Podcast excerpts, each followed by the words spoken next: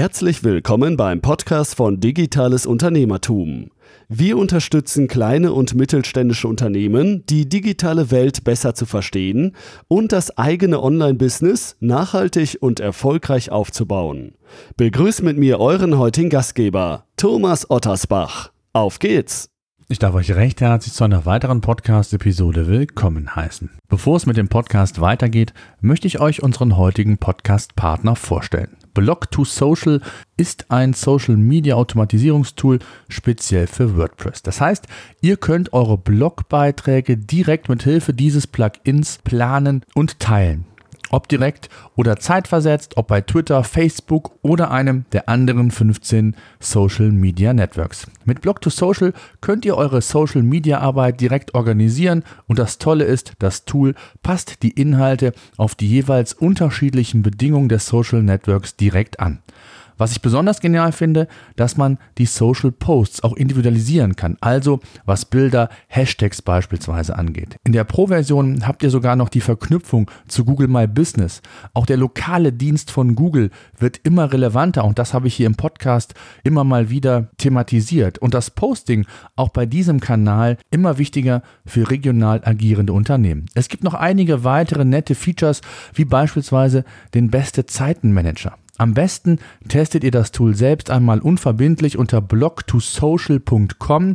Blog die 2 als Zahl social.com, das ist die URL, könnt ihr euch für einen Test freischalten. In den Shownotes habe ich übrigens noch einen Gutscheincode für euch. Wenn ihr euch für einen Pro- oder Business-Tarif entscheiden solltet, gibt es bis einschließlich 31. August noch einen 15-prozentigen Rabatt obendrauf. Also, schaut euch das Tool an, spart viel Zeit und Social Media ist einfach relevant. Ich kann es jedem empfehlen, testet es einfach. Es wird mal wieder Zeit für ein Update rund um das Thema GoodNotes, in dem Fall natürlich GoodNotes 5, die aktuelle Version. Es gab am Anfang, blicken wir so ein paar Monate mal zurück, doch relativ viel Kritik, da recht viele Bugs zum Release von GoodNotes 5 vorhanden waren. Ich habe damals mit dem Gabriel Jordan von GoodNotes gesprochen, hier im Podcast. Wer das noch nicht gehört haben sollte, ich verlinke den Podcast natürlich in den Show Notes. Ähm, und da hat man seitens GoodNotes klar einige Fehler eingeräumt, aber auch ähm, gesagt, dass hier einiges am Start sein wird, dass man bemüht ist, das schnellstmöglich zu korrigieren und das sehr, sehr ernst zu nehmen. Und ähm, ich nutze GoodNotes 5, das wisst ihr, im Alltag bei mir in meinem Unternehmen. Das heißt, ich äh, versuche, das papierlose Büro, soweit es geht, umzusetzen. Ich glaube, dass mir das zu einem sehr, sehr hohen Prozentsatz auch ähm, gelungen ist oder gelingt. Und ähm, GoodNotes 5 ist mein Notizbuchersatz. Das heißt, ich arbeite auf dem iPad Pro mit dem Apple Pencil der zweiten Generation, mit dem ähm, 11 Zoll ähm, iPad und ähm, nutze das sowohl im Alltag, das heißt im Office, wenn ich bei, bei Kunden bin, Termine habe oder eben Notizen mehr machen möchte.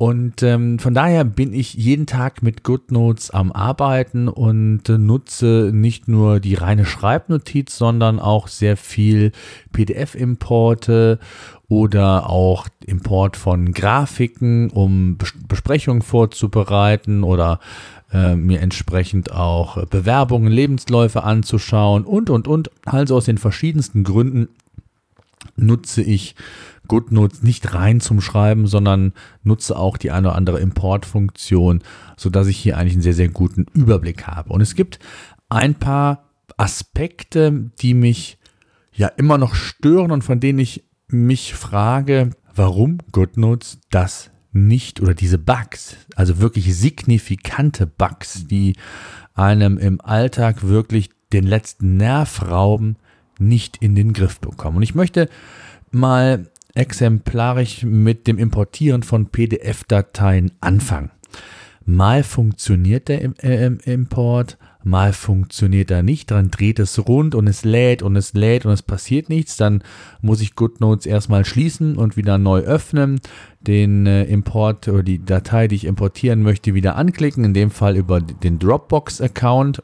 Ähm, ich habe da einen Transferordner, wo ich äh, all meine Daten quasi platziere, die ich vom Desktop auf mein ähm, iPad oder umgekehrt eben ähm, entsprechend abspeichern bzw. importieren möchte.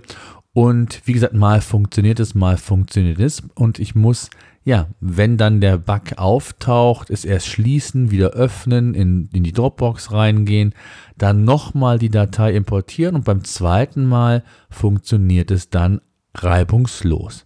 Und das ist ein Schritt, der extrem viel nervt. Vor allen Dingen insbesondere dann, wenn man mal eine Phase hat, wo man sehr viele verschiedene PDF-Dateien ähm, quasi hochlädt und ähm, dann dieser Fehler auftaucht. Das ist kein, ja, kein Schema zu entdecken. Mal funktioniert es, allerdings in den seltensten Fällen muss man sagen. Und äh, meistens funktioniert es nicht und man muss es, wie gesagt, oder wie beschrieben, ähm, letztendlich dann ähm, erneut versuchen. Und das ist ein extrem nervender Aspekt im täglichen Umgang mit GoodNotes. Also da müsst ihr unbedingt dran arbeiten. Das nervt. Die zweite Geschichte, die mich extrem nervt, auch wenn es nur eine ja, Bagatelle eigentlich ist, ist, wenn ich beispielsweise mir Absätze markiere, dann mache ich mit dem Geometriewerkzeug ähm, eine, eine Linie und meistens dann auch eine Doppellinie und so habe ich es früher immer gemacht und ähm, Tja, aus dieser Doppellinie, die ich mache, wird eine Linie. Das heißt, ich kann keine Doppellinie ziehen, sondern äh, wenn, muss die so breit der Abstand sein, dass ich das dann auch wieder doof finde. Äh, aber so unmittelbar untereinander eine oder zwei gerade Linien ziehen, nee. Das funktioniert seit Anbeginn nicht. Das war wunderbar in GoodNotes 4. Die berühmte Buchhalternase hätte ich bald gesagt oder äh, Doppellinie kann man da nicht mitziehen und das nervt mich extrem. Und ähm, was ich immer noch auch nicht optimal gelöst habe, der ähm, Gabriel hatte da eine Erklärung für, dass wenn ich auf das Pluszeichen klicke, man nur Fotos aus der Foto-App hochladen kann und nicht aus einem externen, äh, aus einer externen Quelle wie beispielsweise die Dropbox. Das geht nur dann, wenn man in der Werkzeugleiste auf das Fotosymbol hinzufügen klickt und dann steht da Insert from ganz unten und dann könnt ihr auch Bilder quasi oder in meinem Beispiel dann aus der Dropbox quasi in das Notizbuch, in die Notiz entsprechend hochladen nicht optimal. Äh, da kann ich noch mit leben. Das ist so ein Aspekt, der, der wäre nice to have, wenn das jetzt mal äh, irgendwann vielleicht auch funktionieren würde. Die anderen zuvor genannten nerven mich extrem, weil ich sie auch sehr, sehr häufig eben auch nutze. Dann wurde im Gespräch mit dem Gabriel von der GoodNotes 5 Desktop-Version gesprochen. Ich hatte ihn gefragt, äh, GoodNotes 4 habe ich die relativ häufig genutzt, um Meetings vorzubereiten. Also sprich mal eben schnell einen Screenshot zu machen. ähm, dafür habe ich die verwendet und ähm, ja, ich habe jetzt nochmal im App Store nachgeschaut. Ich war auch oder bin auch eigentlich für das Beta-Programm angemeldet. Ich habe noch nichts gehört. Und mittlerweile, ich glaube, äh, damals hieß es, es kann sich nur noch um Wochen handeln. Jetzt sind es schon, glaube ich, Monate. Ähm, ich weiß nicht, was da los ist. Auch insgesamt habe ich das Gefühl, hier und da gab es zwar noch mal ein Update, aber so richtig, ähm, ja, weiß ich nicht, ist da nicht von, von dem anfänglichen Update-Engagement zu sehen. Vielleicht ist es auch nur meine subjektive Meinung, da würde mich auch mal eure Meinung interessieren, ob ich das gänzlich anders sehe. Aber das sind so, ja, hier und da wirklich einfache Bugs, die einem im Alltag das Leben schwer machen und die einfach nervend sind. Ich habe einen Kollegen, der nutzt auch GoodNotes 5, der sagte, er ärgert sich, dass er auf GoodNotes 5 gewechselt ist. Es, sind, es ist einfach nur ja, anstrengend ähm, und äh, gerade dann, wenn man es nicht brauchen kann, funktioniert es nicht, dann steht alles still, dann muss man es schließen, muss den Import neu machen und und und. Also das, was ich eben besprochen habe, keine schöne Sache. Ähm, mich würde interessieren, ob es euch ähnlich geht, ob ihr vielleicht sogar andere Bugs noch habt, die euch im Alltag nerven, dann würde ich mich natürlich über ein Feedback freuen. Ähm, entweder ja in unseren Show Notes auf YouTube, wo es den Podcast ja auch gibt, äh, in welchem Kanal auch immer, bei Facebook, auf unserer, in, in unserer Facebook-Seite Digitales Unternehmertum, egal wo.